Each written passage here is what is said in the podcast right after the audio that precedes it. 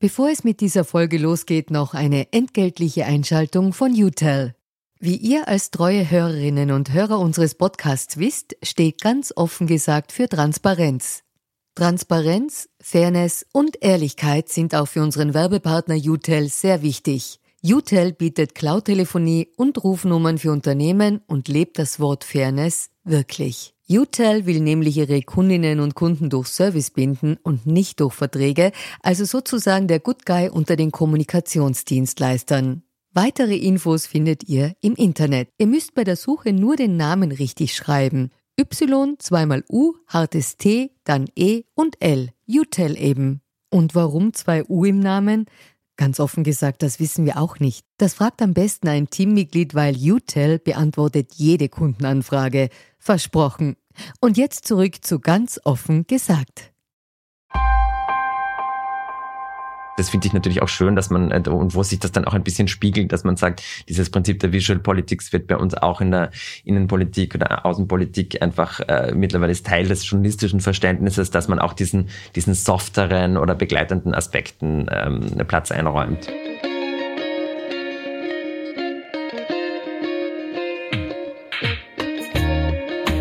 Hallo und herzlich willkommen bei Ganz offen gesagt, dem Podcast für Politikinteressierte. Mein Name ist Georg Renner, ich bin Innenpolitikjournalist bei der Kleinen Zeitung und heute spreche ich mit meinem Gast Daniel Kalt über das Verhältnis von Politik und Mode. Daniel ist Chefredakteur des Presse-Lifestyle-Magazins Schaufenster und hat gerade das Buch Staat tragen veröffentlicht, in dem es um Wissenswertes und Anekdoten rund um das Verhältnis von Politikerinnen und Politikern zu ihrer Kleidung geht. Wie inszenieren sich politische Akteure am besten? Was dürfen sich Frauen auf der politischen Bühne leisten und warum haben Männer weniger Auswahl bei der Inszenierung ihrer Kleidung? All das und vieles mehr diskutieren wir jetzt in der nächsten Stunde.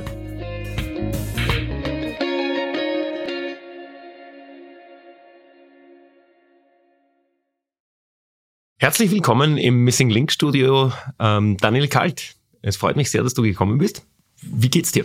Danke für die Einladung, Georg. Es geht mir gut. Es ist heute windig draußen und kalt. Das wird man ja vielleicht auch ein bisschen hören, hast du gesagt. Aber äh, abgesehen von der Witterung geht's mir ausgezeichnet. Genau, also falls da ein Windstoß beim Fenster anfährt, dann, dann kann man das im Hintergrund hören. Wir starten ganz offen gesagt in der Regel mit einer kleinen Transparenzpassage, die wir heute sehr kurz halten können.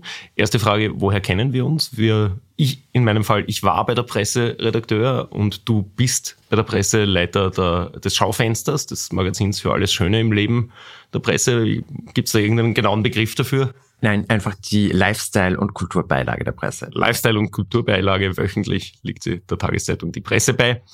Ähm, zweite Frage, hast du derzeit Aufträge von oder für Parteien? Nein, keinen einzigen. Das war auch nicht zu erwarten.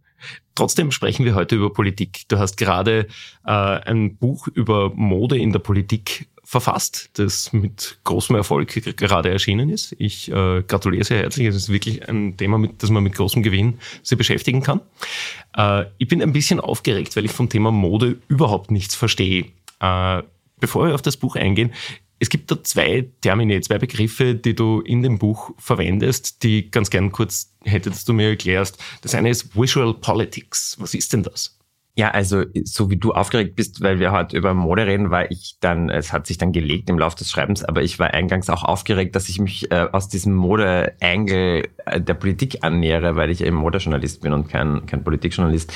Und deshalb habe ich mich eben auch ein bisschen, also eigentlich nicht nur ein bisschen, sondern relativ lang mit, mit auch begleitender Theorie und, und eben mit, äh, mit Punkten auseinandergesetzt, inhaltlichen, die, ähm, die ich als zielführend identifiziert habe.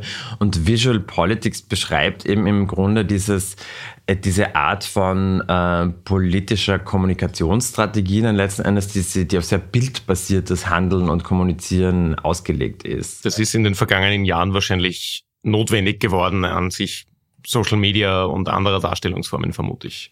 Ist das wahrscheinlich explosiv, äh, hat sich vermehrt, oder?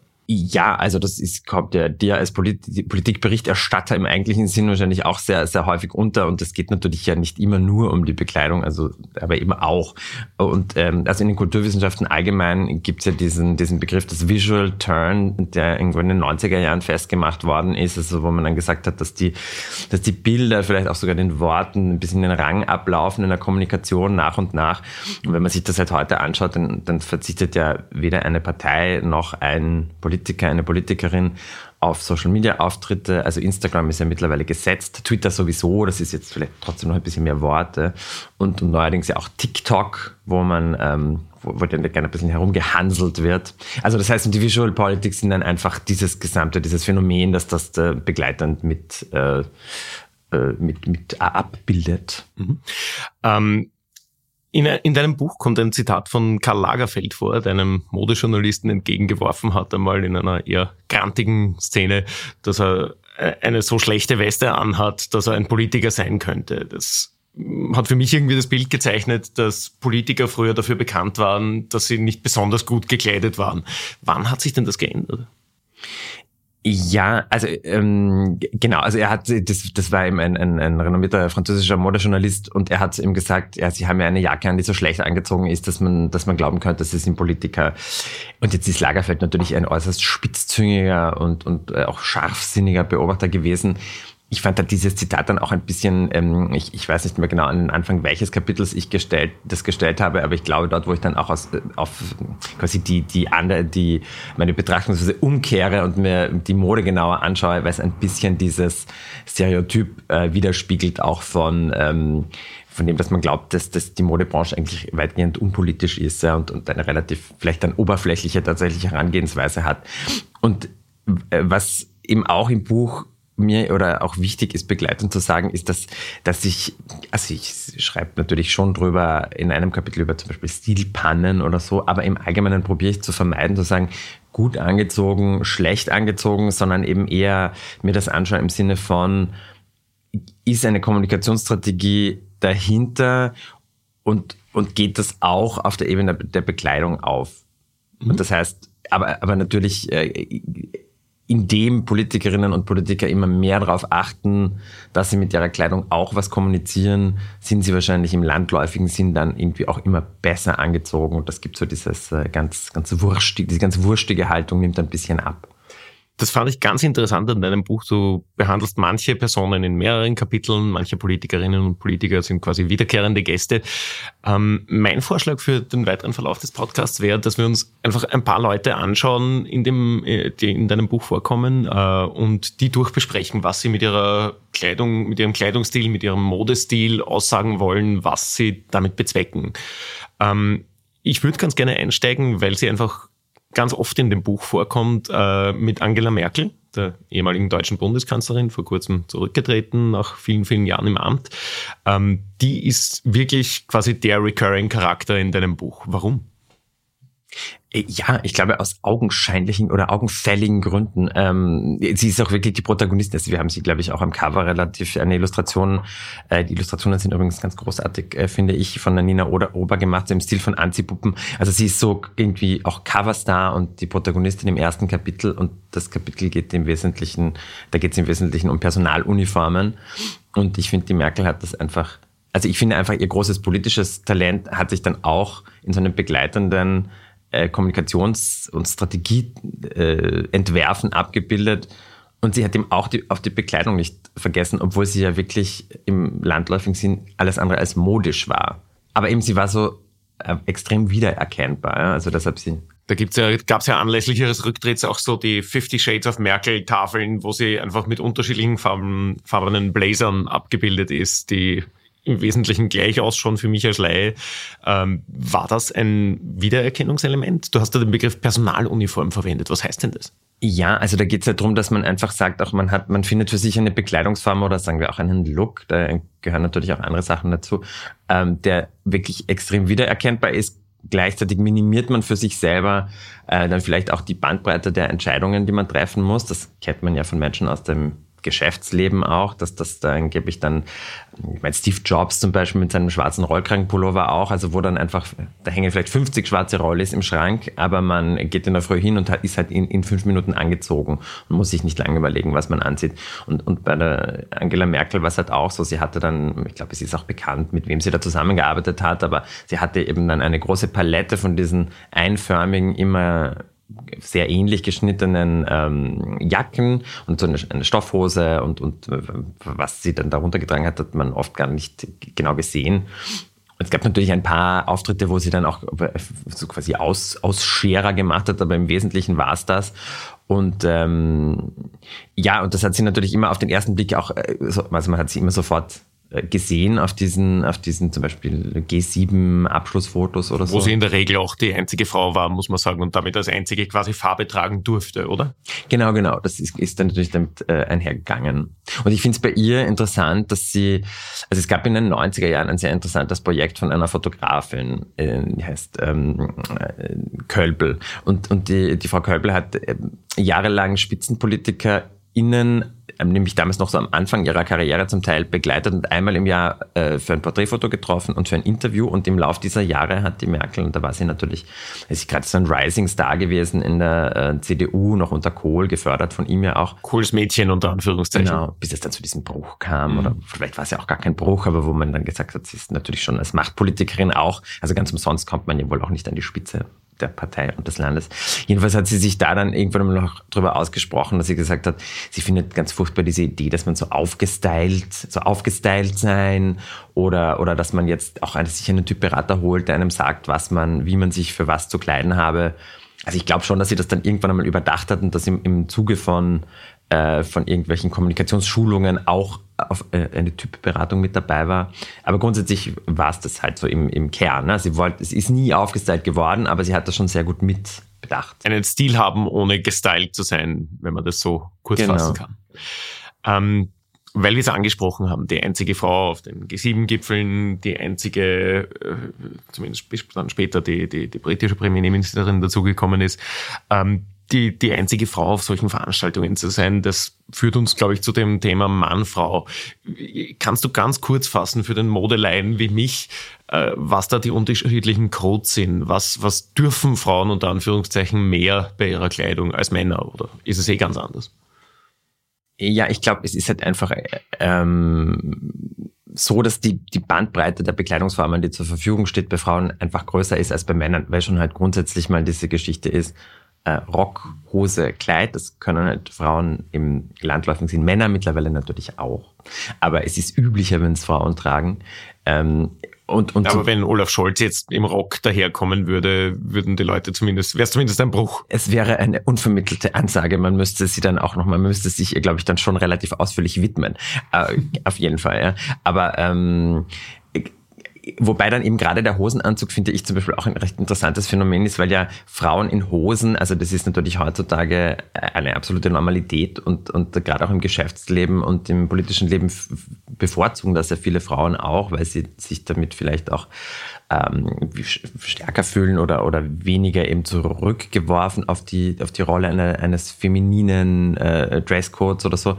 Aber es war ja lang für Frauen gar nicht vorgesehen, dass sie Hosen tragen. Und das war dann in der ähm, Frauenbewegung der 60er und 70er Jahre wurde das ja dann so final auch mal äh, eingefordert. Es gab schon im 19. Jahrhundert erste Vorstöße von, von einer Designerin in den USA, Amelia Bloomer die geheißen, die so ein Bloomer-Kostüm entworfen hat mit so Bluderhosen, aber das war dann, also das war dann komplett undenkbar, dass sich das damals durchsetzt und so. Ähm, und es gab aber wirklich noch bis Ende der 80er Jahre, Anfang der 90er am Capitol Hill in Washington für Frauen das Verbot, ähm, Hosenanzüge zu tragen und, und dann gab es eine Pantsuit Revolution und dann wurde das erste, also dieser Dresscode aufgeweicht. Mhm. Das heißt, ähm, ja, also dem geschuldet ist es, glaube ich, auch so, dass dann oft leider auch dann diese bei Frauen in der Politik die, diese, diese Bekleidung öfter mit besprochen wurde als bei Männern. Im Buch habe ich ja probiert, wirklich auch viele Männer als Beispiele zu finden, das bezieht sich dann oft so ein bisschen, weil ich meine, ein Anzug ist ja mehr oder weniger ein Anzug, aber außerhalb des Auftretens an irgendwelchen Rednerpulten treten ja Männer dann auch in, an, in anderen ähm, Looks quasi auf. Aber ähm, ja, genau. wenn ich in die österreichische Innenpolitik ein bisschen schaue, ich erinnere mich da an Alfred Gusenbauer, der mit ganz fürchterlichen Leggings einmal auf so einem Wandertag war und dafür durch alle Blätter quer verrissen worden ist. Also vielleicht ist das jetzt die große Emanzipation, dass sich Männer auch modisch blamieren dürfen. Äh, ja, genau. Das ist eine gute Herangehensweise. Ja, ja. Wenn wir trotzdem noch kurz bei Frauen bleiben. Wenn wir ein paar Jahrzehnte zurückschauen, eine andere Persönlichkeit, die in deinem Buch vorkommt, ist Margaret Thatcher, die quasi auf der G7-Ebene, wenn wir das äh, angesprochen haben, die große gläserne Decke durchbrochen hat als britische Premierministerin damals. Deren modischen Stil beschreibst du auch äh, relativ äh, umfassend. Was, was hat denn Thatcher ausgemacht? Also Margaret Thatcher war natürlich also wieder als Frau, als, als äh, tatsächlich eine der ersten, die, oder ich meine Großbritannien natürlich sowieso die erste, die dann diese Position bekleiden äh, konnte, die, die sie bekleidete. Ähm, und bei ihr sind halt auch ein paar Sachen relativ interessant. Also sie fällt für mich dann auch ein bisschen in, in dieses äh, Thema der, der Personaluniform, wo es da schon größere Variationen gegeben hat als bei, als bei Angela Merkel. Aber sie hatte zum, zum einen war sie für die Tory-Partei, die natürlich in den USA, äh, in den USA, ja, in, in, im UK ähm, äh, schon sehr oft wirklich großbürgerlich, äh, also die Protagonistinnen und Protagonisten sind, kommen aus der großbürgerlichem Hintergrund, äh, nicht selten vermögend. Und die Thatcher war jetzt nicht gerade aus einem kleinbürgerlichen, aber es war dann schon für die Tory-Partei und für ihre prominente Position eher ähm, bescheiden und da hat sie sich dann auch ein sehr dezidiertes Stil-Upgrade äh, verpasst oder verpassen lassen. Sie hatte dann auch diese sehr, sehr damenhafte, diese Frisur natürlich. Und ähm, es gab zu dieser Zeit ja auch nicht so viele mögliche Stilvorlagen. Also ich denke schon, dass sie sich ein bisschen am Auftreten von ähm, der Königin ähm, Elisabeth II. orientiert hat damals. Sie hat auch tatsächlich manchmal die äh, Handtaschen derselben Londoner Manufaktur getragen. Es gab also auch äh, Schnittmengen und so. Das heißt, ich finde, äh, bei ihr gibt es mir diesen Punkt, dass einerseits auch ein, ein, ein sehr markanter Look, zweitens so ein, so ein Stil-Upgrade und bei ihr gibt es dann auch ein paar so kleine kuriose Details, die, die, die dann auch noch so mit hineinschwingen, zum Beispiel ihre, eben ihr Umgang mit Handtaschen und so. To Handbag Somebody äh, ist quasi als Reden, Redensart damals entstanden, wenn sie irgendwem gezeigt hat, wo der, wo der, wo der Pfeffer wächst, sinngemäß, weil genau, sie die genau. Handtasche auf den Tisch geknallt hat und gesagt hat, so, es reicht. Sinngemäß.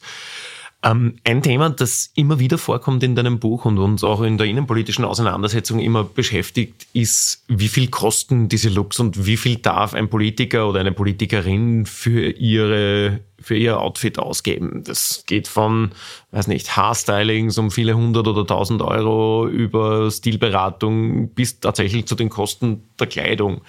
Ähm, ein Beispiel, das mir eben einfällt, ist historisch in Österreich der Hannes Androsch. Mhm. Da, da, hast du seine, seine Vorliebe für Anzüge vom, vom Knische am Graben äh, beschrieben, für die er damals im sozialistischen Kabinett unter Kreisky ziemlich kritisiert worden ist. Was darf denn ein Politiker, was darf denn eine Politikerin ausgeben? Ist das eine Gratwanderung oder gibt es da irgendwie einen klaren Korridor, was geht, was geht nicht mehr? Also den ganz klaren Korridor gibt es, glaube ich, nicht, aber es ist auf jeden Fall ein Thema, auf das man nicht vergessen sollte. Und dann glaube ich auch nochmal, also erstens natürlich zum Zeitpunkt. Ähm, heutzutage gibt es ja auf, auf, viele Aspekte äh, sehr viel, sehr, sehr schnell, sehr große Aufmerksamkeit ja, in diesem 24-Stunden-News-Cycle und wenn was aufgegriffen wird auf Twitter oder Instagram, dann macht es einmal die Runde. Dann sind auch natürlich zum Beispiel Preise von, von Objekten relativ schnell recherchierbar. Äh, und ja, also ich glaube. Shop the look quasi. Exactly, ja. Es hat auch, ich meine, das sind jetzt, ich, und ich lege den Fokus auch wirklich auf eigentlich Akteurinnen und Akteure des, des politischen Lebens, die sich selber zur Wahl stellen, also weder auf Monarchinnen und Monarchen noch auf die, die Angetrauten ähm, die ja oft eher in diese Rolle fallen, dass sie, dass sie repräsentieren sollen. Aber das kennt man ja von den USA, dass dann, wenn herausgekommen ist, dass Michelle Obama ein Kleid von der und jener Marke getragen hat, dass es dann relativ schnell ausverkauft war oder, oder Kate Middleton oder, oder solche Leute. Ja. Ähm, grundsätzlich, glaube ich, geht es halt darum, dass Politikerinnen und Politiker dann als Spitzenbeamte ihr Salär ihr einfach unmittelbar aus, aus Steuermitteln erhalten und das quasi dann und deshalb gibt es ja auch immer diesen ganzen Diskurs, die da oben, die so gut verdienen. Von unserem Geld, das sie uns wegnehmen, quasi im populistischen äh, Sprech, ja? Genau, absolut. Und deshalb denke ich auch, dass, ähm, dass man tendenziell eher gut daran tut, als Politikerin oder Politiker, dass wenn man ein Faible hat für, für hochpreisige Accessoires oder Kleidung, der man das auch auf, ein, auf den ersten Blick ansieht, weil sie jetzt vielleicht mit irgendwelchen Markenlogos versehen ist oder sowas, dass man das vielleicht wirklich ins Private verlagert oder wartet, bis man seine politische Karriere beendet hat oder so. Ja. Und wobei ich es interessant finde, weil es gibt natürlich gewisse, eben apropos Marken, ja, es gibt einfach gewisse Marken, die so eine starke Stahlkraft haben, zum Beispiel eine Rolex-Uhr, das, das ist wirklich wie, wie ein, ein, ein Sinnbild für, für so ein für privilegiertes Leben. Auch wenn es andere Armband, es gibt auch sehr hochpreisige Uhren von, also es gibt einige, ich meine, hochpreisig ist das meiste dann, aber es geht darum, kostet eine Uhr jetzt ein paar hundert Euro, ein paar tausend Euro oder zigtausende Euro. Und es ist dann oft eine, eine Armbanduhr, die vielleicht ein paar tausend Euro kostet. Wenn man jetzt die unbedingt haben möchte, man spart auf die, dann ist es irgendwie im Bereich des für manche vorstellbar leistbar und manche sind so out of reach. Zum Beispiel Nicolas Sarkozy hat eine Uhrensammlung, der französische ehemalige Präsident, mhm. die, also die einfach sagenhaft teure Stücke umfasst, die aber eher einfach nur für, eigentlich für Kenner dann äh, nachvollziehbar sind. In Uhrenblogs kann man das alles, ja, entschuldige. Da müssen wir, glaube ich, den, den kurzen Exkurs machen nach Frankreich. Äh, Frankreich ist, wenn ich das deinem Buch entnehme, so ein bisschen eine eigene Welt, wo von Politikerinnen und Politikern ein bisschen mehr erwartet wird als Heimatland der Haute Couture und, und so weiter. Äh, kannst du kurz mit ein paar Worten diese Sonderstellung von Frankreich umfassen? Und gibt es sie heute auch noch oder verändert sich da auch was? Ja, also ich glaube auf jeden Fall Frankreich und Italien sind, ähm, auch in Italien ist es ähnlich, finde ich, sind einfach Länder, in denen die, die Luxus- und die Modeindustrie einen so großen Wirtschaftsfaktor darstellt, dass es Teil der nationalen Identität ist ja, und, und auch der politisch, im politischen Leben eine andere Rolle spielt, weil es einfach so ein großer Wirtschaftsfaktor ist. Also zum Beispiel der aktuell wieder nach äh, diversen Fehlinvestitionen von Elon Musk, also der reichste Mann der Welt ist Bernard Arnault, dem gehört dieser Luxusgüterkonzern LVMH, der, der in Frankreich beheimatet ist äh, und zu dem einfach viele große Luxusmarken gehören. Also das ist, ähm, und das ist irgendwie nur so, also einer von mehreren, ne, die, die in diesem Bereich spielen. Das heißt, die Französinnen und Franzosen erwarten sich von ihren Staatsoberhäuptern oder einfach von prominenten Vertreterinnen und Vertretern der Politik, dass sie das ähm, schon ein bisschen mit inkarnieren. Und es gibt dann eben auch, also das fand ich auch kurios, es gibt den François Hollande, natürlich auch ehemaliger Präsident äh, vom, ähm, von der mittlerweile ja quasi pulverisierten Sozialistischen Partei, Partei ja. ähm, der immer so ein bisschen so ein Tollpatsch ist. Also das ist ein tollpatschiger Präsident, weil da gibt's diese Bilder mit seiner Freundin auf dem Mofa, glaube ich, oder irgend sowas in der ja, Richtung. Es ja, gibt ja, also unglücklicherweise recht viele Bilder von ihm, wo er nicht immer so gute Figuren macht. Also wenn man in Phasen, wo er dann irgendwie beliebter war, hat man es ihm eher verziehen, aber insgesamt war diese Beliebtheitskurve ist dann schon äh, rasant nach unten, hat nach unten gezeigt im Laufe seiner politischen Karriere.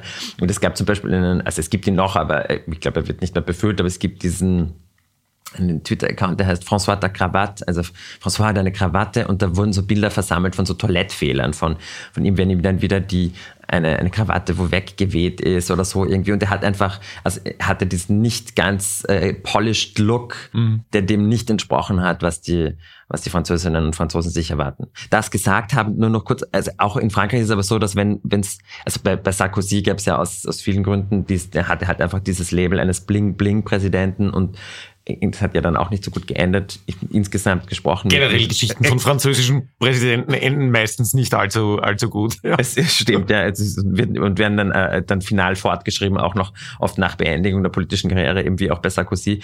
Aber ähm, Rachida Dati, also die ja auch im, im, im Kabinett von, von Sarkozy ähm, Ministerin war, war zum Beispiel einmal in einem Dior-Kostüm auf, auf dem Cover von Paris Match, also auch dieser Gesellschaftsnews-Zeitschrift. Äh, und ähm, das wurde ihr dann schon auch vorgeworfen. Also stilvoll sein, ja, aber, aber dann gar zu gar zu teuer ist, denn in Frankreich auch nicht gut. Wenn wir kurz den Sprung über den großen Ozean machen, in den USA ist es ja, in den letzten Jahren fallen, fallen mir ein paar Fälle ein, wo Politikerinnen vor allem auf Modemagazinen abgebildet waren. Jetzt mit Kamala Harris, glaube ich, war auf dem Vogue-Cover.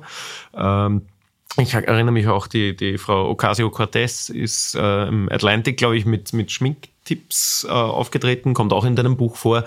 Ähm, Wäre sowas in Österreich auch denkbar, dass äh, Politikerinnen oder Politikergatten äh, oder Gattinnen äh, sich auf Modemagazinen abbilden lassen? Ja, also ich meine, es gibt, glaube ich, in Österreich dann schon vereinzelt Beilagen von Tageszeitungen, also wird uns nicht, die, die dann so große Home Stories oder sowas machen, wo dann aber die... Der Stil der Claudia Tanner. Sowas, ja. Und da war dann genau, aber wo das dann natürlich nicht so ist, dass ein Stylistenteam kommt und, und diese Person dann umstylt und das dann mhm. vielleicht dann auch nochmal, wie das ja üblich ist bei Modemarken, dass man in die Credits schreibt, welche, welche Marken diese Person trägt, weil das ist ja dann eben genau wieder diese Luxusgratwanderung. Da ist übrigens äh, nur kurzer Exkurs, da ist ja dem Gerhard Schröder am Anfang sowas seiner, seiner Kanzlerkarriere dann auch was Blödes passiert. Also blöd, aber er wurde halt von der Deutsch, von einem deutschen Magazin von, äh, von Peter Lindbergh, also einem berühmten Modefotografen, äh, abgelichtet und hat dann wohl ganz gut seinem, ähm, quasi seiner, seiner Eitelkeitsökonomie entsprochen.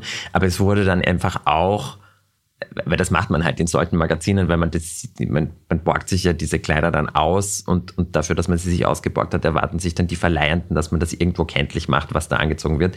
Und das wurde dann eben dazu geschrieben, äh, bei irgendeinem Bild oder bei mehreren Bildern, dass, dass Schröder der Brioni getragen hat, also wirklich eine der teuersten Herrenausstattermarken der Welt. Und dann hat ihm dann dieses Etikett des Brioni-Kanzlers eingetragen, und das ist sie dann auch lang nicht mehr losgeworden. Ja. Also ich glaube, und deshalb ist es im deutschsprachigen Raum insgesamt schwieriger und, und selbst in den USA, weil du das eingangs gesagt hast, ist es ja, die, diese Tradition gibt es wohl und gerade in der Vogue oder Harper's Bazaar und so auch schon lang, aber es hat bis jetzt, es ist erst auch immer mehr Frauen betroffen, weil es natürlich einfach mhm. Frauenmodemagazine sind und es waren einfach dann eher die First Ladies, wohl auch in Ermangelung an politischem Personal. Ja, und jetzt verändert sich das dann langsam. Mhm. Lustig, weil du diese Schröder-Anekdote erzählt hast, fand ich in deinem Buch die Geschichte über Olaf Scholz, der irgendeinen Kaschmir-Pullover, was glaube ich, äh, zu Anfang seiner Amtszeit getragen hat, der, wo die Leute dann gesagt haben, na, der hat irgendwas ganz Billiges an und dabei war das von irgendeiner ganz tollen Hamburger Regionalmarke das, das prominenteste Produkt oder, oder sowas in der Richtung. Also zu viel Understatement, weil es niemand erkannt hat, quasi, oder? Ja, das war, äh, das war wirklich so ein dual funktionierender Zwischenfall. Das war eben Olaf Scholz, der ähm, auf Antrittsbesuch in die USA gereist ist und, und in diesem äh, Flugzeug dann, ich weiß nicht, der Luftwaffe wahrscheinlich oder so und dann mit diesem gesamten Medientross, wie das ja dann üblich ist und dann wird man halt begleitet. Das heißt, man ist dann einfach auch äh, in, in der inszenierten äh, im inszenierten Hinterbühnenbereich eigentlich. Ne? also wo jeder von uns irgendeinen was nicht, Joggingpulli zum bequemen Fliegen anzieht, das geht halt für, beim deutschen Bundeskanzler nicht. Ja, mittlerweile nicht mehr, ne? aber es gibt auch zum Beispiel auch von Ronald Reagan ein, ein, ein Foto aus dann den 80er Jahren oder was, wo, wo er auch in äh, Air Force One irgendwohin unterwegs war und, und da hatte er wirklich auch äh, eine Jogginghose an, die hat er sich hochgezogen bis zur Taille übers Hemd. Also das war auch relativ ähm, oh, irgendwie unvorteilhaft aus heutiger Sicht, aber das hat natürlich damals keine äh, Wogen geschlagen. Und bei Olaf Scholz war es halt so, der neue, frisch gewählte deutsche Kanzler begibt sich auf Auslandsreise zu einem der wichtigsten Bündnispartner, Verbündeten Deutschlands und, äh, und tritt dann dort dann trotzdem inoffiziell, offiziell auf und hat eben einen, einen so einen, wurde dann so bezeichnet als ein Schlabberpulli und der war dann auch noch so in grau, also es war dann eben einfach irgendwie wie, wie der absolute Gegenpol zu Angela Merkel. Und gerade in dieser Übergangsphase nach jetzt von Merkel zu äh, Scholz, was, äh, was bedeutet das für Deutschland? Und dann irgendwie auch so, also so einen Farbverlust, ja, und dann haben alle gesagt, na, also da musste er quasi, sollte er noch ein bisschen, also nicht alle, aber es gab Kommentare, die sich dem gewidmet haben, wo man gesagt hat, das sollte jetzt dann vielleicht auch noch an seinem Image und seinem vielleicht auch seinem Amtsverständnis, genau, mhm. Stil herumschrauben ein bisschen. Und dann kam ihm danach, hat jemand herausgefunden, dass ihm tatsächlich das eigentlich ein gar nicht so, also das war jetzt nicht irgendein Pulli, sondern der war eigentlich relativ teuer und auch aus, äh, hochqualitativ und, und aus, aus, von einem regionalen Luxuslabel. Also hätte man ihm fast aus auch diesen äh, hochpreisig Strick draus drehen können. Wahrscheinlich war dann dieses, äh, hat es dann eher dem Scholzschen Bild entsprochen, dass, der die Kritik auf den ersten Punkt abgezielt hat. Verstehe. Wenn wir kurz nach Österreich kommen und da kurz bei den Männern im Kanzleramt bleiben, da fällt mir bei den zwei vor, vor, vorletzten Kanzlern in Österreich das Wort Slimfit immer wieder ein. Mit Christian Kern und Sebastian Kurz war irgendwie so das, das Schlagwort.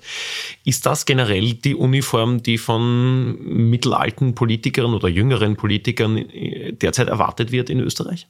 Ja, in Österreich und glaube ich auch international, ja. Also es, weil es kam halt irgendwann zu diesem Generationswechsel, eben genau, bei uns waren es natürlich äh, also Kern und Kurz, die dann irgendwie beide, also Kern ja aus dem Geschäftsleben Leben kommend und so und ähm, wo, wo dann einfach so eine neue Dynamik äh, in die Spitzenpolitik Einkehr gehalten hat und die, ähm, also wo dann die, die, die Kleiderform halt auch was mitkommuniziert hat. Und ich meine, gerade bei, bei Sebastian Kurz und dann auch der, den Türkisen ist es ja dann quasi auch äh, bis zur Parteifarbe gegangen, dieses, dieses Auffrischen und Erfrischen. Und er war ja auch nicht der Einzige, also eigentlich die ganze, diese ganze ähm, Gruppe seiner, seiner engsten Mitstreiter waren ja alle ähnlich gewandelt. Also das ähm, ist dann schon so von außen besehen relativ klar, dass da, dass da die Ansage ist, wir, wir stehen für was Neues, wir stehen für was Dynamisches. Also wir, wir binden uns mal keine Krawatte um, wir lassen einen Hemdknopf mehr offen oder so. Du, du beschreibst unter anderem die Episode bei diesen Wanderausflügen, ich glaube, es war im Wahlkampf 2019, dass Sebastian Kurz nicht wie wahrscheinlich ÖVP-Politikerinnen und Politiker früher gemacht hätten, im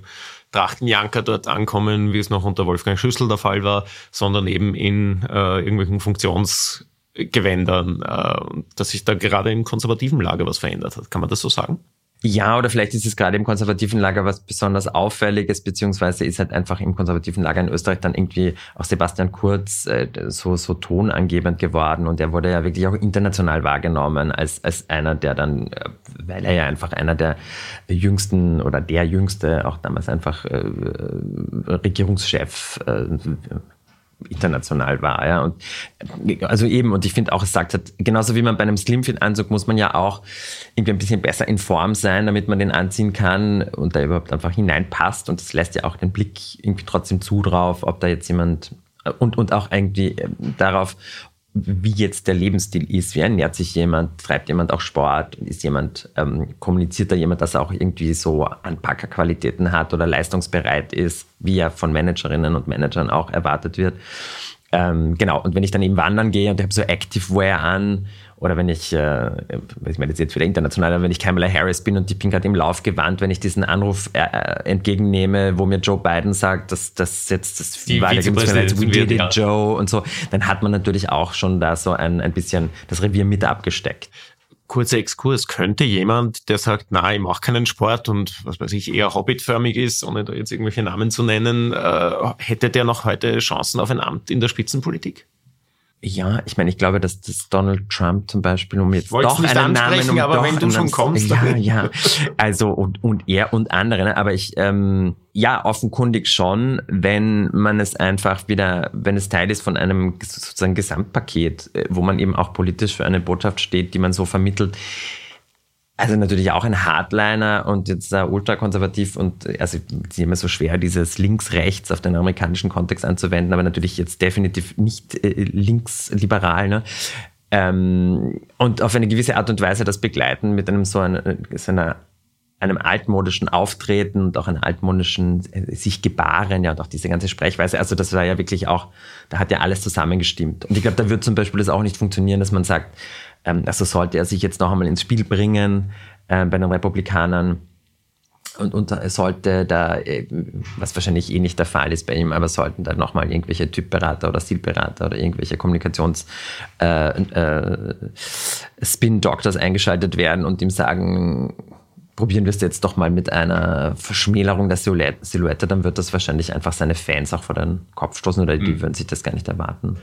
Ähm, als Donald Trump 2016 Präsident geworden ist, against all odds, kann man glaube ich sagen, ähm, was hast du dir als Modejournalist damals gedacht? Weil ich habe bei Trump immer so ein bisschen im Kopf, ich verstehe nicht viel von Mode, aber so ein bisschen zu breite Sakkos, zu lange Hosen. Äh, was hast du dir damals gedacht? Also ich muss ganz ehrlich sagen, als ich damals in der Früh aufgewacht bin und dann irgendwie aufs Handy geschaut habe, um das finale Wahlergebnis anzuschauen, habe ich mir nicht als Modejournalist gedacht, einfach um Gottes Willen. Ja, also das war dieses Against All Odds. Ähm, ja, rückblickend ist es halt natürlich einfach so, dass es, es hat alles zusammengestimmt, wobei es waren dann von Anfang an auch gleich hm, auf der Ebene irgendwie so ein paar Kommunikationspatzer und sagen wir mal, es hat sich dann irgendwie abgezeichnet, dass es da ein bisschen shaky zugehen wird. Mhm. Jetzt gar nicht so sehr bei ihm, Ähm, ich meine, wobei er zum Beispiel auch in das, ähm, auch interessant, irgendwie so in dieses politikverwandte Leben in den USA eingebracht hat, dieses Accessoire dieser roten Baseball-Cup, ja, diese mhm. Make America Great Again, Maga-Kappa, die dann einerseits seine Fans, also die äh, Teil der Alltagskultur geworden ist eigentlich und dann andererseits aber auch von jungen Modedesignerinnen und Modedesignern oft so subvertiert wurde oder dass mhm. es so ein Antisymbol geworden ist. Also. Mhm. Kann man sagen, diese modischen Grenzüberschreitungen, dass eben das Sakko nicht immer perfekt gepasst hat, dass die Krawatte zu lang war, waren auch so, so Abweichen vom Establishment gegen dieses, pardon, geschleckte, alles perfekt sitzend und, und äh, Establishment-mäßige Inszenieren? Ja, ich glaube, das ist halt mit ihm so mitgewachsen und so wie er als mhm. Figur ja zu, schon existiert hat, auch in einem medialen Kontext durch diese ganzen Reality-Formate. Also er war ja schon so und er war ja einfach außerhalb des Establishments, wiewohl natürlich wenn auch nicht ganz unternehmerisch, unternehmerisch kluger, aber doch Milliardär. Ja? Also es ist ja einfach, gibt ja da so viele Widersprüchlichkeiten in diesem einerseits so ein Oldschool Businessman, der eigentlich so einem 80er Jahre Powerdressing entspricht, mit dieser komischen roten Krawatte, die da irgendwo herumhängt, also irgendwie aber gleichzeitig so wie so ein und auch diese Frisur, ja, die so ein bisschen unordentlich ist, wo man nie genau äh, verstanden hat, wie ist die jetzt eigentlich konstruiert und, und die auch relativ leicht auseinandergezurrt wurde von irgendwelchen Windstößen und so. Also es hätte ja sogar was haben können, dass mich denke, dieses ein drolliger älterer Herr, der vielleicht leicht konfus ist. Es war halt leider begleitet dann von, von inhaltlichen Stellungnahmen und, und Positionen, die, die halt jetzt genau das nicht dargestellt haben. Aber auch stilistisch ganz interessant. Der Ezra Klein, der, der, der, der große US-Innenpolitik-Journalist, heute wieder bei der New York Times, hat damals, glaube ich, geschrieben, ich habe einfach keine Erklärung dafür, wie jemand wie Donald Trump Präsident werden kann. Wir haben jahrzehntelang unter der Annahme operiert, dass man Reichtum nicht so zu sehr nach außen inszenieren sollte, um in der Politik Erfolg zu haben. Und Trump wohnt literally in einem Haus aus Gold. Und äh, das war, glaube ich, insgesamt ein sehr, sehr spannender Moment. Ich würde ganz gerne noch auf eine Person in Österreich zu sprechen kommen, nämlich Brigitte Bierlein, erste österreichische Bundeskanzlerin, Leiterin der sogenannten Übergangsregierung nach dem Scheitern der türkis-blauen Regierung. Ähm, die kommt bei dir, wenn man das so sagen kann, relativ gut weg. Ich glaube, weil sie auch ein Interesse für Mode gehabt hat. Die erinnert mich, sie hat einen ihrer wenigen Termine, wir Innenpolitikjournalisten waren damals ein bisschen neidisch, auf der Modewoche Wien war es, glaube ich, äh, gemacht. Ähm, wie hat sie dieses ihren persönlichen Stil angelegt. Äh, ja, das stimmt. Also sie war ja dann natürlich die Mode, die österreichische Modeszene war ja ganz happy, als sie damals die als, als höchstrangige Politikerin oder oder dann halt auch Politiker jemals die die Modewoche eröffnet hat und, und dann eben auch gesagt hat, das ist so on the record, dass das Mode einfach eine eine äh, jetzt kriege ich es wörtlich nicht hin, aber das ist einfach eine alltägliche Ausdrucksform und ein Stilmittel ist. Das heißt, da hat sie dann auch expressis verbis darauf verwiesen, dass sie, dass sie die, dass sie diesem, dieser Ausdrucksform oder dem, dass sie Bekleidung als Ausdrucksform einfach Bedeutung beimisst. Sie ist halt für mich oder für das Buch, deshalb spielt sie auch eine besondere Rolle, weil sie auf gewisse Art und Weise auch der, der An, den Anlass dafür dargestellt hat, dass ich mich dem Thema dann irgendwie ein bisschen systematischer gewidmet habe weil äh, damals bei diesem, es war eben noch nicht die, die Angelobung oder so, aber es war diese, diese erste große Medienauftritt, bei dem Alexander van der Bellen Brigitte Bierlein vorgestellt hat als seine Wunschkandidatin für dieses Amt.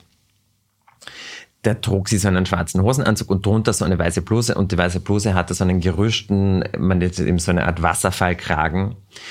Und ich war da gerade unterwegs in Österreich und bin äh, nach Kärnten gefahren äh, und, und, und habe mir das irgendwie halt am, am, Handy oder am Computer angeschaut und mich hat dieser Wasserverkragen in der Situation so erinnert, ein bisschen an solche, solche Spitzenchabots, wie sie an den, an den Talaren von, mal, von manchen Höchstrichtern und Höchstrichterinnen Ruth hängen. Bader Ginsburg, die glaube ich bei dir vorkommt, ist da die Ikone quasi. Genau, die hat da sogar so eine Sammlung und gibt auch diese Dokumentation über sie, in der sie diese Sammlung vorgezeigt hat und so und die hatte ich ungefähr im selben, selben Zeitraum gesehen, vielleicht habe ich auch deshalb dran gedacht und ähm, genau, und deshalb habe ich dann irgendwie, wenn wenn man natürlich, natürlich ist es bis zu einem gewissen Punkt immer ein bisschen Interpretationssache. Also vieles ist dann natürlich auch einfach äh, ein Faktum, ja, also wo man sagt, das ist jetzt, äh, also es ist eine Panne, wenn jemand eine braune Haarfarbe ins Gesicht rinnt, aber das war zum Beispiel so, oder und es gab zum Beispiel auch bei Merkel immer wieder diesen, diese Herangehensweise, dass manche gesagt haben, ah, wenn sie das, äh, wenn sie dieses weiße Sakko trägt, dann geht sie irgendwie etwas friedfertiger oder irgendwie in irgendwelche Verhandlungen versucht zu kalmieren oder so, aber das war, das wurde nie bestätigt und so. Ja. Und deshalb habe ich mich dann interpretierenderweise erinnert gefühlt bei diesem Kragen an, an eben so eine richterliche Tradition und gedacht, sie war ja Verfassungsrichterin, also vielleicht verweist sie jetzt dann auch selber unbewusst womöglich auf so ein richterliches Amtsverständnis und, und wir gingen ja da gerade hervor aus einer sehr bewegten Zeit, für Österreich ja unüblich bewegt mit Umschichtungen und Rücktritten und so weiter. Und ja, also das, das wäre in der Situation vielleicht ganz äh, für alle ganz willkommen und dann habe ich mich hingesetzt und habe einen Kommentar geschrieben äh, und den an die Tageszeitung geschickt und die Tageszeitung hat den, äh, also die Presse eben in der Online-Version relativ schnell veröffentlicht. Also dann auch schneller eigentlich als, als noch in anderen Ressorts und, und da kamen dann halt von manchen Leserinnen und Lesern und, und auch in einer anderen Tageszeitung ähm, so Kommentare, dass es wird eine Frau, zum ersten Mal eine Frau Kanzlerin, das das Erste, das euch, das euch einfällt, ist, dass, dass ihr über die Mode schreibt. Also in dem Fall ich und ich, also ich meine, ich verstehe schon, dass man dann auf sowas so reagiert, aber mein Punkt ist in dem Fall auch, wir haben ja als Tageszeitung natürlich uns auf alle erdenklichen Arten und Weisen damit auseinandergesetzt. Und es ist ja super, dass ihr und viele andere Tageszeitungen die Expertise dafür auch habt im Haus. Das ist ja auch keine Selbstverständlichkeit. Genau, und dass wir das dann auch, das finde ich natürlich auch schön, dass man, äh, und wo sich das dann auch ein bisschen spiegelt, dass man sagt, dieses Prinzip der Visual Politics wird bei uns auch in der Innenpolitik oder Außenpolitik einfach äh, mittlerweile ist Teil des journalistischen Verständnisses, dass man mhm. auch diesen, diesen softeren oder begleitenden Aspekten ähm, Platz einräumt. Es ist ja auch total sinnvoll, wenn Politikerinnen und Politiker das als individuelle Ausdrucksweise verwenden, und das tun die Profis inzwischen, glaube ich, ziemlich durchgängig, dann ist es auch sinnvoll, das für die Leserinnen und Leser einzuordnen. Genauso wie wir einordnen sollten, wenn es inszenierte Fotos von, weiß nicht, Hausfotografen vom Kanzleramt gibt und so weiter. Ist ja durchaus sinnvoll, das wahrzunehmen. Ich würde zum Ausklang noch gern auf drei, unter Anführungszeichen, Sonderfälle äh, der, der politischen Bekleidung eingehen, nämlich Uniformen, Gummistiefel und Turnschuhe. Äh, ich würde ganz gerne, weil es ein bisschen das aktuelle Thema ist, anfangen mit der Uniform. In Österreich ist der Herbert Kickl mittlerweile zweimal aufgefallen mit dem, mit dem Thema. Einmal, ähm, als er Innenminister war noch, äh, zum Ende dieser bewegten Ära, die du angesprochen hast. Da gab es irgendeine Katastrophenübung. Ich glaube, es ging um Blackouts oder irgendwas. Da ist er in seiner Fantasieuniform, die ihn als Innenminister auszeichnen sollte gegenüber seinen Kolleginnen und Kollegen, ähm, aufgetreten. Und jetzt hat er sich nicht mit einer Uniformjacke, aber zumindest mit einer olivgrünen Weste, Pulli auf den Festung Österreich-Plakaten, zumindest in Niederösterreich, abbilden lassen. Ähm, was wollen uns Politiker denn sagen, wenn sie in Uniform auftreten? Ja, also ich meine, je nachdem, welchen Rang man inne hat und, und wie das in der Verfassung geregelt ist, ist man ja als Staatsoberhaupt oft auch äh, Oberbefehlshaber über die Streitkräfte. Das heißt, das kann natürlich dazu führen, dass man bei gewissen Gelegenheit einfach Gelegenheiten dann auch dazu angehalten ist, eine, eine militärische Uniform zu tragen. Grundsätzlich ähm, gibt es dann, glaube ich, schon, ist es mit Vorsicht zu genießen, weil natürlich ähm, das ein bisschen auf einen nicht demokratischen Kontext verweisen kann. Ja, also, dass man dann vielleicht bei Staatsoberhäuptern, die sich in, in Uniform präsentieren, eher an Militärdiktaturen denkt oder mhm. sowas. Ja. Es gibt, Entschuldige, es gibt aber so ein, so ein Zitat von, von Mitterrand, eben wieder aus Frankreich, äh, wo er einmal so vor einem, einem Empfang gesprochen hat mit Modedesignerinnen und Designern in Paris und gesagt hat, ja, wir können, also sinngemäß, wir können ja froh drüber sein, dass bei uns die Mode so bunt ist, weil es gibt auch die, ähm, die Länder, wo, wo das sehr grau ist und das sind die, äh, die Länder der Uniformen wo er dann natürlich auf einen nicht demokratischen mhm. Zusammenhang verwiesen hat. Und wegen Kickel, also ich meine, damals war das, das war einfach kurios, weil das war, glaube ich, wirklich, also als Innenminister hatte er jetzt nicht, also er konnte da keine Polizeijacke an, anziehen und er konnte aber auch keine, keine Militäruniform anziehen. Also hat er sich eine, es war wirklich eine Art Freizeitjacke mit so einem draufgenähten Namensschild. Und es war wieder so, wie, wie so was Paramilitärisches. Mhm. Und, und jetzt so ein, und eine ähnliche Funktion erfüllt wahrscheinlich so ein Militär, Military-like Parker oder eine Jacke. Und auch dazu jetzt natürlich, wo, wo, wo die ganze Weltöffentlichkeit ständig äh, Zelensky sieht, der ja in einer sehr verständlichen und ganz konkreten Situation äh, dieses, diesen, diesen Staatsmännerpräsidenten-Look aus Armzug und Hemd abgelegt hat und, und, und zwar keine Uniform trägt, aber, aber dann trotzdem so äh, uniformgrüne T-Shirts und Pullover wie das, was Soldaten unter der Uniform anhaben. Genau, genau. Mhm. Äh, ist es wahrscheinlich auch ein Verweis. Also ich meine, das ist dann natürlich auch wieder dieses, ich bin ein Anpacker, ich kann das Land äh, führen und retten. Eine Assoziation, die du auch in deinem Buch ziehst, ist da an George W. Bush, den zweiten Bush-Präsidenten der, der, USA, der diesen berühmten Auftritt unter dem Mission Accomplished Schild in einem, ich glaube, es war ein uniformähnlicher äh, Packer, äh, absolviert hat, äh, wo aber natürlich in den USA das Militär eine ganz andere Rolle spielt, glaube ich, als bei uns. Ja, und, und wobei, also bei dieser Rede hat er, glaube ich, dann schon wieder einen, also das war ja auch so äh, relativ komplex und vielschichtig und vertrackt. Also er ist angekommen auf diesem Flugzeugträger, glaube ich, als Co-Pilot in einem, in einem Jet und hatte dann so einen Jumpsuit an, also wirklich mhm, dieses so, Piloten, Piloten also ja. Pilotenfunktionsbekleidung, ja. Äh, und, und war, glaube ich, auch selber äh, Teil des Militärs in den USA. Also hat er so quasi irgendwie eine, eine militärische Rolle reaktiviert, die er einmal inne gehabt hatte. Und dann später hat er eine Rede gehalten, in der er selber die Worte Mission Accomplished, also die militärische ähm, äh, der militärische Einsatz in, äh, ich weiß jetzt gar nicht, ich glaube, es war der Irak damals. Im Irak, ja, damals, ähm, ist abgeschlossen, nicht ausgesprochen hat, aber dadurch, dass es im Hintergrund zu groß äh, noch dazu auf diesem, auf diesem Flugzeugträger der, der, der Banner Brücke gehängt ist, ja. war das natürlich auch, wurde das so mitkommuniziert und das bis, also obwohl er es nicht gesagt hat, ist das so als Mission Accomplished Rede eingegangen in das, in, den, in die, irgendwie in die Politikgeschichte sozusagen und, und als Introduction, als einleitenden Part dazu hatte er dann quasi auch noch diesen, diesen äh, Top Gun-Auftritt sozusagen.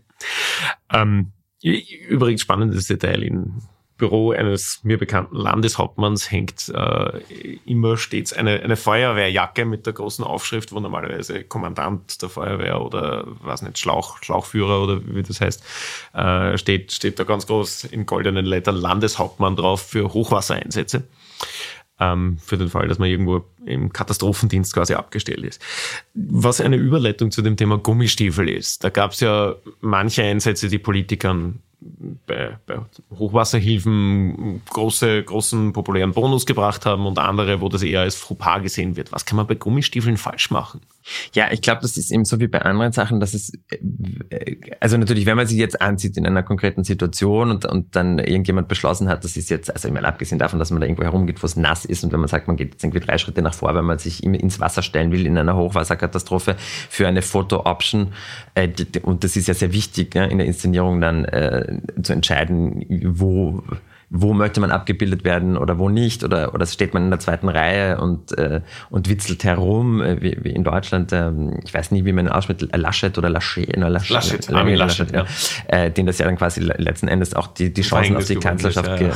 Äh, aber auch in einer in einer Hochwassersituation ähm, ja also äh, Viktor Klima hat einmal so also das waren so ähm, knallgelbe Gummistiefel, wie, wie das ja eine übliche Gummistiefelfarbe ist, lustigerweise. Und die haben halt so einfach extrem neu ausgeschaut und dieses Gelbe. Und das hat er sich dann angezogen zu seinem, man hatte dann, glaube ich, eher eine ganz normale Regenjacke an, aber trotzdem auch so ein Kanzleranzug oder so. Aber irgendwie war das einfach, das wurde dann damals wahrgenommen als, als nicht authentisch. Und wenn, wenn man dir das nicht abnimmt, der Wiener, der nur vorbeikommt äh, und kurz für die Fotos da ist und dann gleich wieder verschwindet. So, das war das Image, das hängen geblieben ist. Genau, also wenn man es dir nicht abnimmt, dann hast, dann ist irgendwas daneben gegangen. Es ist so wie wenn ich sage, ich bin eigentlich ein, ein, ein Politiker oder eine Politikerin, die, der als sehr urban wahrgenommen wird und es gibt irgendwo ein Bierfest und ich gehe dann hin und ziehe ein Dirndl an und jeder glaubt, dieses Dirndl ist jetzt, wurde extra für den Auftritt gekauft und ich werde das dann sofort oder auch nur ausgeborgt und ich fühle mich überhaupt nicht wohl, dann ist es vielleicht gescheiter, ich ziehe mir irgendwie ähm,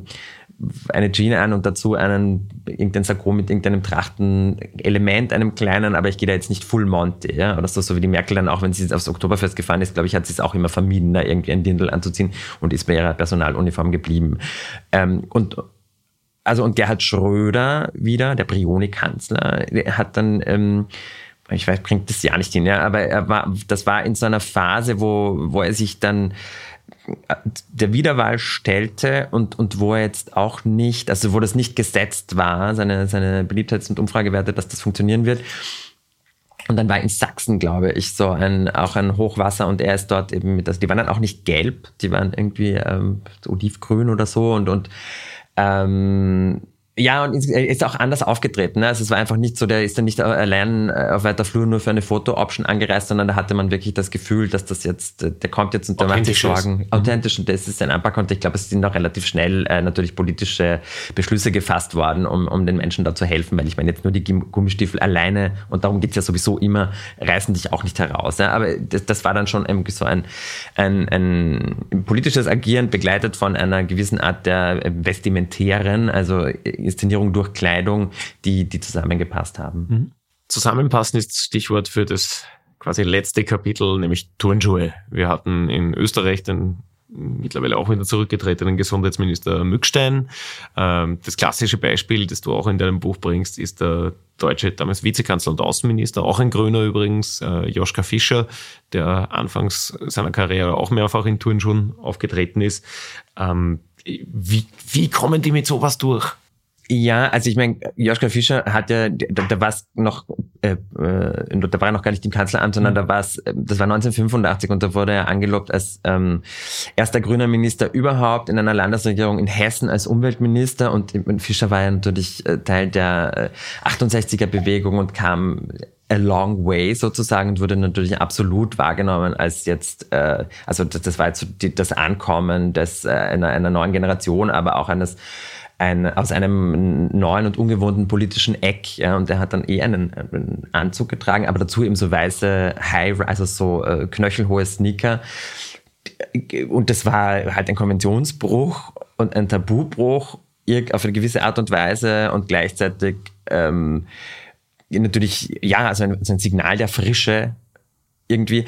Und äh, ich finde sie auch interessant, weil zeitgleich der erste Teil von Zurück in die Zukunft angelaufen ist in den Kinos und, und dieser Marty McFly trägt ja auch solche äh, knöchelhohen Nike-Sneakers, vielleicht sogar das gleiche Modell oder, oder ein sehr ähnliches.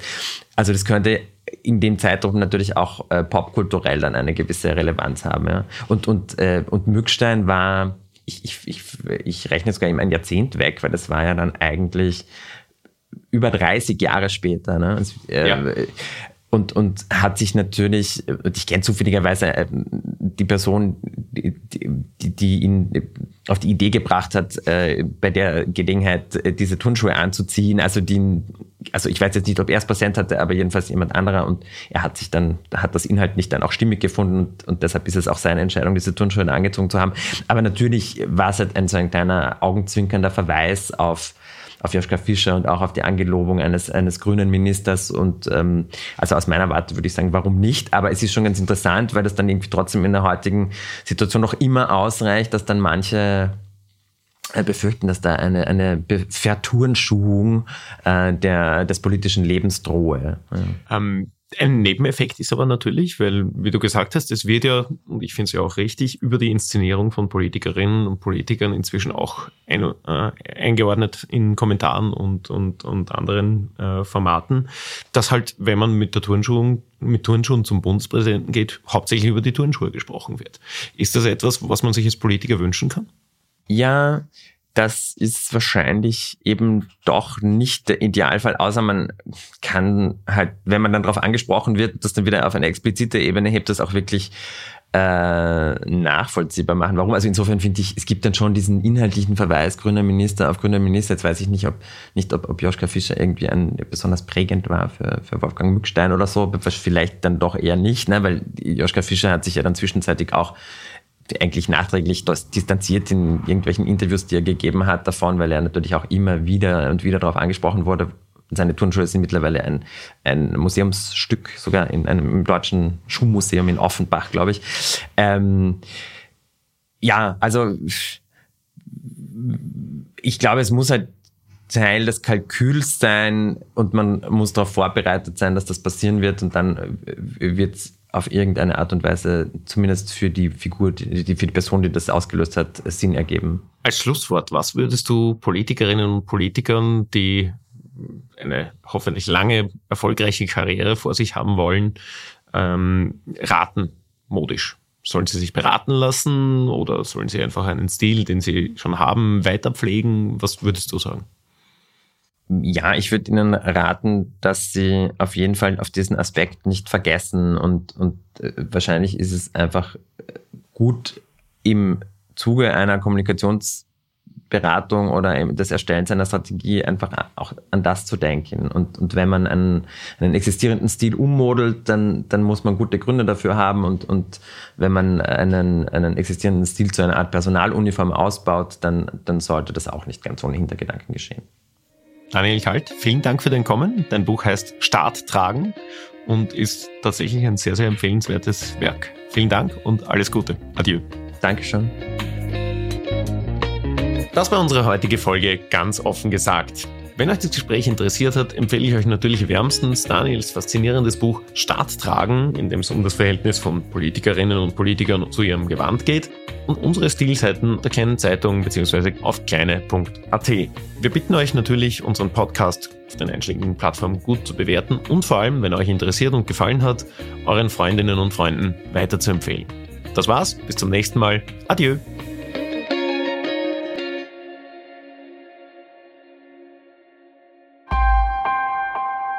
Missing Link